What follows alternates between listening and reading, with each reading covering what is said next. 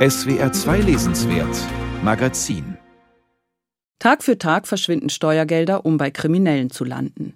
In der Öffentlichkeit ist dieser fortlaufende Milliardenbetrug nur wenig bekannt, weil die Steuerfahndung keine Pressestelle hat und zudem das Steuergeheimnis gilt, kommt das Thema kaum in den Medien vor. Ab und zu mal eine Großrazzia, das ist es dann aber auch. Die Düsseldorfer Steuerfahnderin Birgit Orts, die seit 20 Jahren Steuerbetrüger verfolgt, leidet unter diesem Informationsdefizit schon seit langem. Immer wieder überlegte sie, einen Krimi über das Thema zu schreiben. Nun ist es ein Insiderbericht geworden. Als Steuerfahnderin auf der Spur des Geldes, wie Kriminelle und Fehler im System uns Milliarden kosten. Birgit Orts ist mit diesem Buch ein echter Kuh gelungen.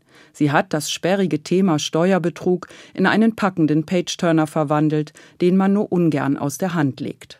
Auch Menschen, die mit Wirtschaftsthemen eher fremdeln, können das Buch daher wunderbar lesen. Und sie sollten es auch denn es geht um unsere Steuergelder und die Frage, warum man sie nicht besser vor der organisierten Kriminalität schützt. Man kann sagen, dass ich auf diesen Augenblick viele Jahre gewartet habe. Oder besser, ich habe dafür all diese Jahre gearbeitet. Ich bin die Ermittlerin in diesem Verfahren.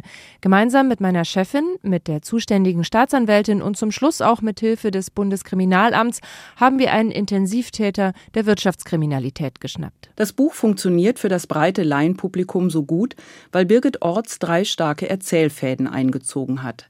Im Erzählstrang Nummer eins schildert sie eine nervenaufreibende Verfolgungsjagd, die sie geleitet hat. Es geht um eine Kette von Scheinfirmen, die vortäuschen, mit Handys zu handeln. Der Kopf der Bande ist ein junger Mann. Die Steuerfahnderin durchschaut den Millionenbetrug zwar ziemlich früh, doch sie muss ihn gerichtsfest beweisen. Wie ihr und ihren Kolleginnen und Kollegen das gelingt, ist außerordentlich spannend zu lesen. Man erlebt mit, wie Birgit Orts eine Durchsuchung an 50 Orten gleichzeitig organisiert und vom improvisierten Lagezentrum aus steuert.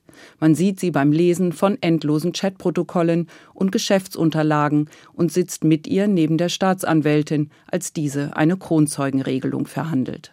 Es sind die Mühen der Ebene, aber jeder Schritt ist wichtig und ein Fehler kann alles zu Fall bringen.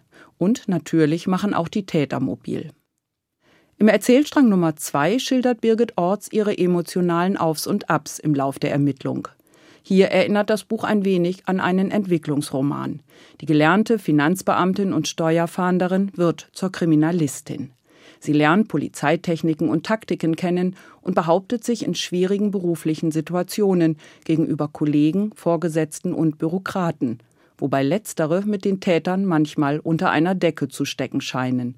Zum Beispiel, als es darum geht, Reparaturkosten für ihr Auto zu übernehmen, auf das nachts ein Brandanschlag verübt worden war. Für die Beschreibung der Reaktion der Oberfinanzdirektion fehlen selbst mir die Adjektive.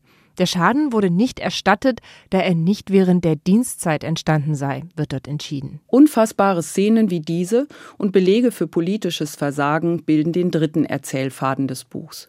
Birgit Orts verknüpft die drei Ebenen sehr gekonnt. Schreiben ist ihr Hobby. Weder kippt das Buch in die reine Anklage, noch wird es zur Nabelschau oder zur True Crime Story. Im Gegenteil. Braucht man ein bisschen Pause vom Umsatzsteuerfall, kommt verlässlich etwas Zwischenmenschliches. Fühlt es sich gerade wohlig nach einem Krimi an, holt sie einen mit gut begründeter Kritik auf den Boden der Tatsachen. Auch die anderen handwerklichen Herausforderungen hat die Autorin bravourös gemeistert. Das will bei dem Thema was heißen. Die Ermittlungen erstreckten sich über fast sieben Jahre, von 2009 bis 2016. Damit es für die Leserinnen und Leser spannend bleibt, musste Birgit Orts die Handlung raffen und trotzdem alle wichtigen Schritte unterbringen.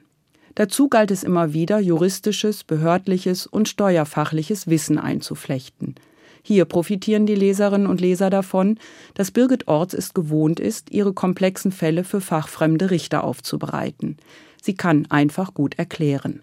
Darüber hinaus verpackt sie das Wissen geschickt in inneren und äußeren Dialogen, manchmal schützt sie auch Unwissen vor.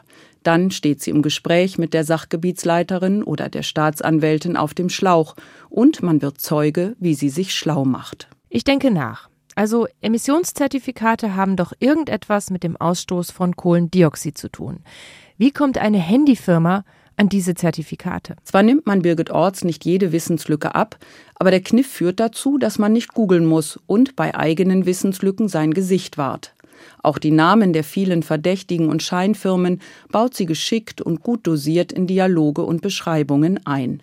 Ein Zurückblättern nach dem Motto Wer war das nochmal ist nicht nötig. Dazu gibt es kurze Exkurse zu Geldwäsche, Korruption, Cum-Ex und den Panama Papers, ebenfalls anhand von Birgit Orts Ermittlungsarbeit erzählt.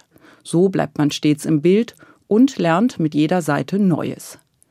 Auch deshalb sind im Buch der Düsseldorfer Steuerfahnderin viele Leserinnen und Leser zu wünschen. Es braucht Druck auf Politik und Behörden. Damit er entsteht, müssen die Menschen verstehen, was eigentlich passiert. Zig Milliarden Steuergelder fließen in die Kassen der organisierten Kriminalität, die damit ihre wirtschaftliche und politische Macht festigt. Dieses Geld, schreibt Birgit Orts im Epilog, könnte auch Kinderbetreuung kostenlos machen, eine Grundrente finanzieren, Schultoiletten sanieren und das Bildungssystem stärken. Recht hat sie.